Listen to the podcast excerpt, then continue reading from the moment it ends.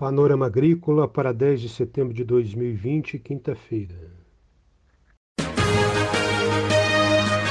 A EPAGRE e a Secretaria de Estado da Agricultura e da Pesca apresentam Panorama Agrícola, programa produzido pela Empresa de Pesquisa Agropecuária e Extensão Rural de Santa Catarina.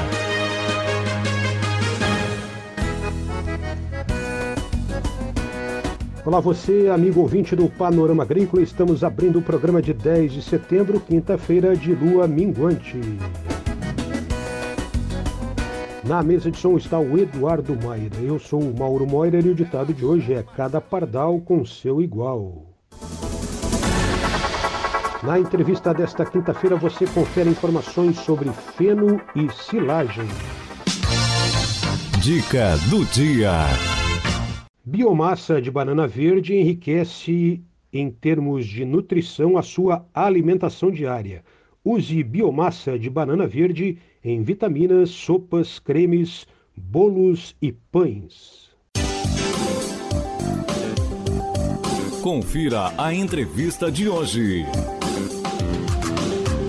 Na entrevista de hoje aqui no Panorama Agrícola, a colega Daniele Simonetti Rossi, extensionista da IPAGRE em Arabutã, entrevista o professor do Instituto Federal Catarinense, Campus Concórdia, Juliano Rossi Oliveira, sobre feno e silagem, assunto de uma capacitação que a IPAGRE realizou na Regional de Concórdia para 250 pessoas no mês passado.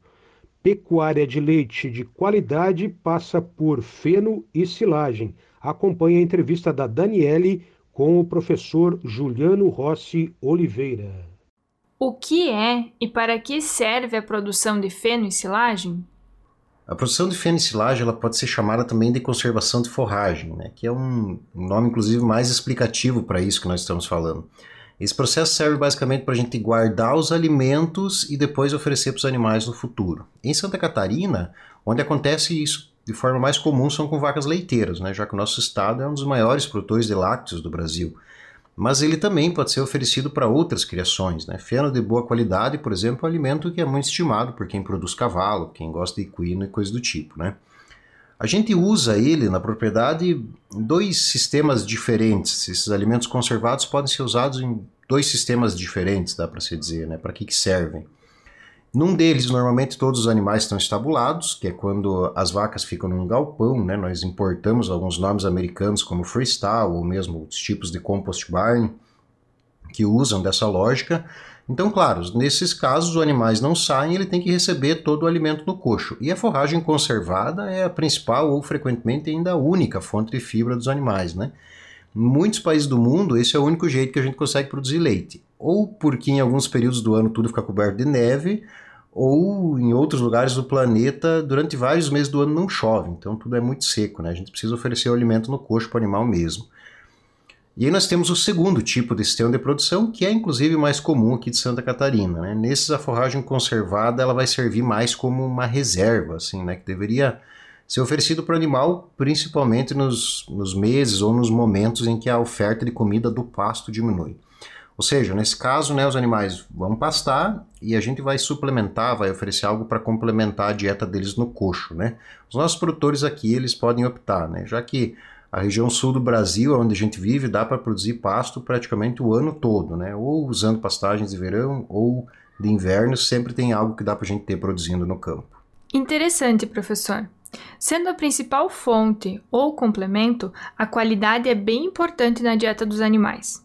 Então, o que nós precisamos observar para produzir feno e silagem de qualidade?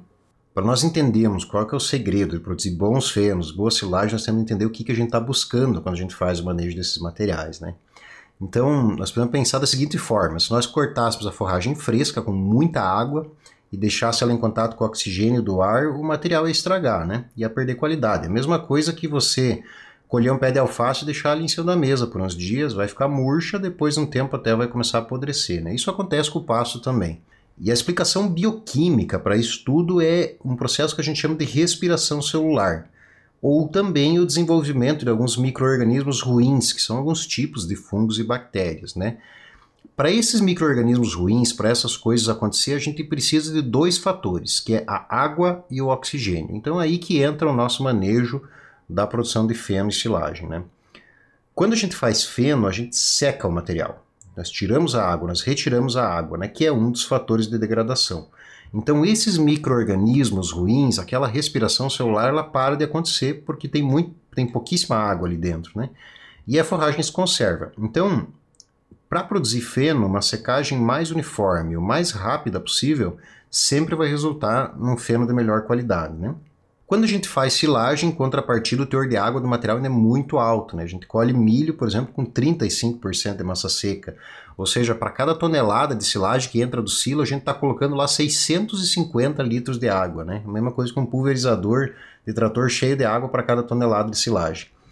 Agora, nesse caso, a ideia não é mesmo tirar a água como a gente fazia no feno, a ideia é tirar o oxigênio. Por isso que a gente coloca uma lona isola o silo ou coloca plástico, no caso de uma bola de silagem de pré-secada, né? E aí os micro-organismos ruins e a respiração param do mesmo jeito e de novo a, forragem vai ser conservada, né? O mais curioso é que nessa condição de silo também outros micro-organismos bons aparecem daí em contrapartida, né? Que são o que a gente chama de bactérias homofermentativas. E essas bactérias em particular liberam ácidos que, por um lado, no sistema digestivo da vaca são aproveitados muito bem e por outro ajudam a preservar o material quando ele ainda está no silo, né? Porque elas aumentam essa acidez. Excelente explicação, professor. Agora, para concluir, você pode nos dizer quais são os benefícios de se produzir feno em silagem?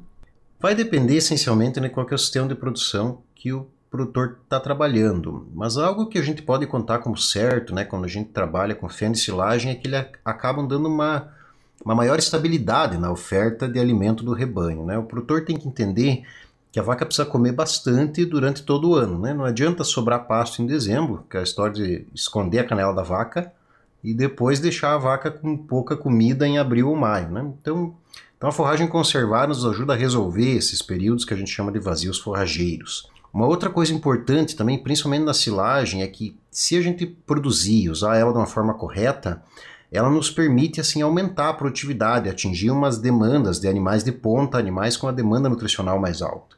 Nós estamos num estado em que se investe em inseminação, que se busca genética de alto potencial produtivo, né? Só que esse tipo de vaca também tem que comer bem e comer bastante, né? Então a silagem de milho, em particular, é um alimento de alto valor nutritivo que vai ajudar a atingir o potencial desses animais. Para te ter uma ideia, é só fazer uma conta bem simplista, né? Estou falando de humanos agora, mas o Ministério da Saúde ele recomenda uma dieta de 2 mil quilocalorias por dia para uma pessoa adulta, né? Uma vaca de 650 quilos que está produzindo 40 litros de leite por dia, ela tem que comer 40 mil quilocalorias, ou seja, isso é o equivalente de 20, o que 20 pessoas comem em termos de energia. Uma vaca come energia equivalente ao que 20 pessoas comem, né? então isso é bastante coisa. Nós temos que ter alimento nutritivo e alimento de boa qualidade para conseguir atender a demanda desse animal. Então aqui em Santa Catarina, assim, tem um cenário muito interessante para a gente produzir feno, produzir silagem. Além dos próprios pecuaristas, nós temos observado cada vez mais o aparecimento de empresas que são especializadas em operações, tem propriedades rurais que estão produzindo bolas de pré-secado, estão produzindo feno para vender para quem produz leite ou carne. Então, um cenário está em ascensão, isso é muito interessante, né? Nós ainda temos alguns desafios para vencer temos que aprimorar os manejos, temos que tornar a nossa produção mais homogênea, mas assim, o mais importante que eu digo né, é pôr tudo na ponta da caneta, fazer uma conta, ver se o feno e a silagem estão dando realmente os resultados que a gente espera. Né? E se fizer tudo direitinho, com certeza dá para produzir muito usando esses alimentos também. Se você se interessa pelo tema, assista a palestra completa do professor Rossi no YouTube. No canal da Epagre Capacitações Online, digite Entendendo a Produção de Feno e Silagem.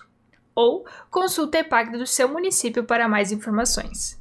Você ouviu aqui no Panorama Agrícola a entrevista da extensionista de Arabutã, Daniele Simonetti Rossi, com o professor do Instituto Federal de Concórdia, Juliano Rossi Oliveira. A EPAGRE e a Secretaria de Estado da Agricultura e da Pesca apresentaram Panorama Agrícola, programa produzido pela Empresa de Pesquisa Agropecuária e Extensão Rural de Santa Catarina.